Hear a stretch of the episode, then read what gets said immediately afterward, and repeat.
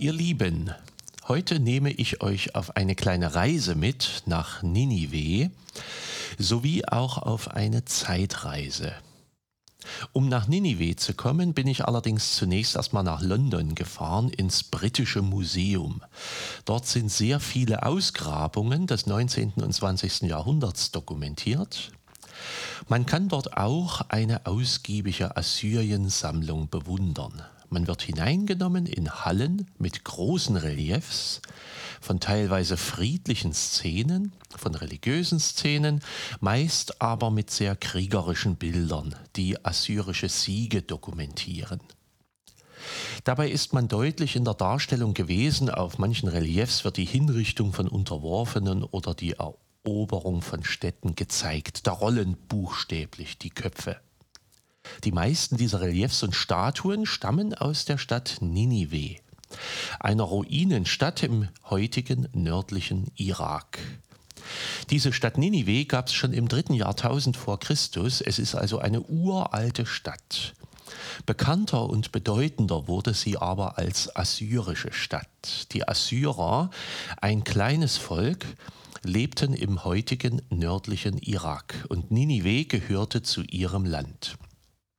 Lange Zeit war diese Stadt nicht so wichtig, aber etwa 704 vor Christus wurde sie plötzlich zur Hauptstadt des Assyrischen Reiches und sie blieb es bis zum Ende dieses Reiches. König war damals ein Mann namens Sanherib. Der ließ Ninive komplett umbauen und dabei entstanden sehr viele Paläste und er füllte diese Paläste mit Dokumenten seiner Siege. Dazu wurde noch eine lange Stadtmauer errichtet, viele Kilometer lang und sehr, sehr stark. Auch Wasserversorgung gab es. Der König Sanherib wird in der Bibel erwähnt als derjenige, der den jüdischen König Hiskia in Jerusalem belagern ließ und dann erfolglos wieder abziehen musste. Eine Krankheit hatte das assyrische Heer stark verkleinert und Jerusalem gerettet. Wieder einmal hatte Gott zugunsten seines Volkes gehandelt. Andererseits, die ebenfalls in der Bibel erwähnte Stadt Lachisch in Juda hatte kein Glück. In London konnte man ein großes Relief mit der Eroberung von Lachisch bestaunen, sehr lebensecht. Es ist beklemmend, vor allen Dingen die Verzweiflung der Verteidiger auf diesem Relief zu sehen. Lachisch wurde zur selben Zeit erobert, zu der Jerusalem gerettet wurde. Die Könige der Assyrer bauten in ihrer neuen Hauptstadt fleißig weiter. Ninive wuchs zu einer Weltstadt heran, gewaltig in ihren Ausmaßen. Die Könige führten auch fleißig weiter Kriege, und meistens gewannen sie ihre Kriege auch, und es entstand ein riesiges Land.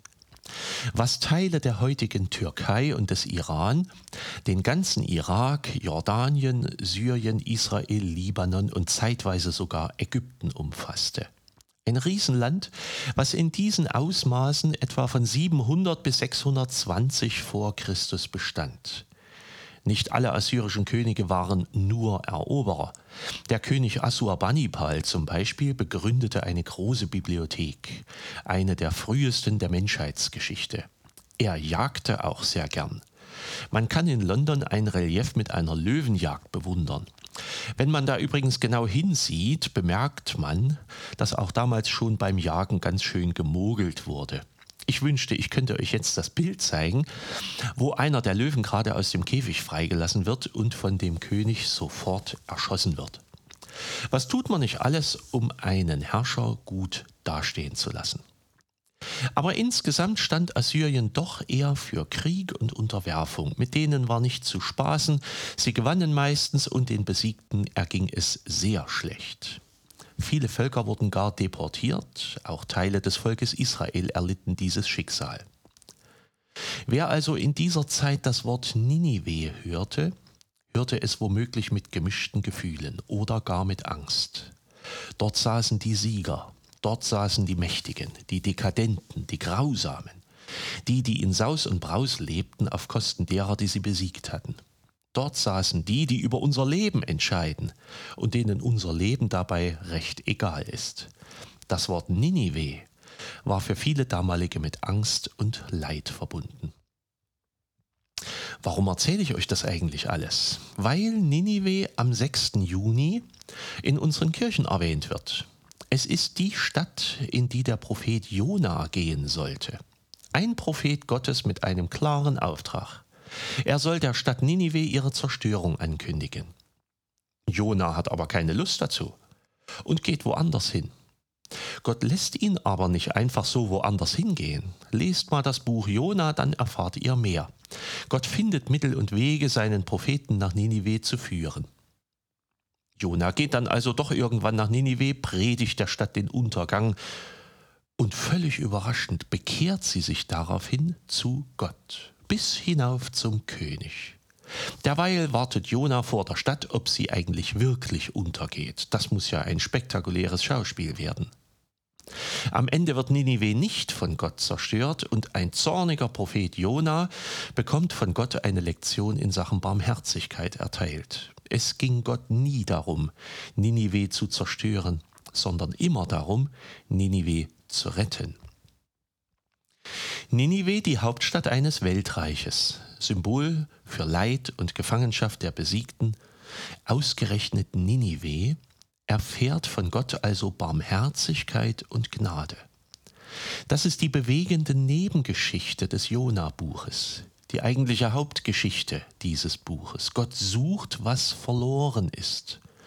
Auch eine solche Stadt wird von ihm gerufen und bewahrt.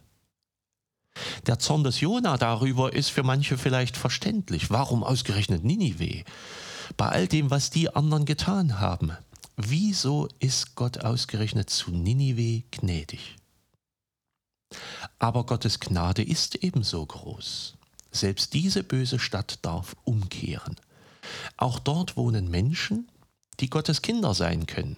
Eine Hoffnung ist das für alle die, die sich nicht trauen, zu Gott zu kommen. Eine Hoffnung für alle, die innerlich sagen, ich bin keiner Gnade wert.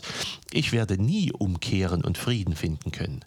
Gott kann mich doch gar nicht lieben. Niemand tut es. Kein Mensch und kein Gott. Meine Schuld ist zu groß. Vielleicht fühlt sich manch einer wie Ninive. Wunderschön im Glanz, erfolgreich, erobernd, prächtig und immer stark aber eben auch zum Erfolg verdammt und dabei innerlich leer und hohl und von der Seligkeit weit entfernt. Hinter vielen schönen Fassaden spielen sich ja doch auch in unserer Zeit Tragödien ab. Und ich bin dankbar für Gottes große Barmherzigkeit, die Ninive zur Umkehr ruft. Die Stadt braucht eine Chance und sie bekommt eine. Und auch wir brauchen sie und bekommen sie. Und ich hoffe, dass wir Gott und seiner Barmherzigkeit vertrauen können und inneren Frieden und Ruhe finden.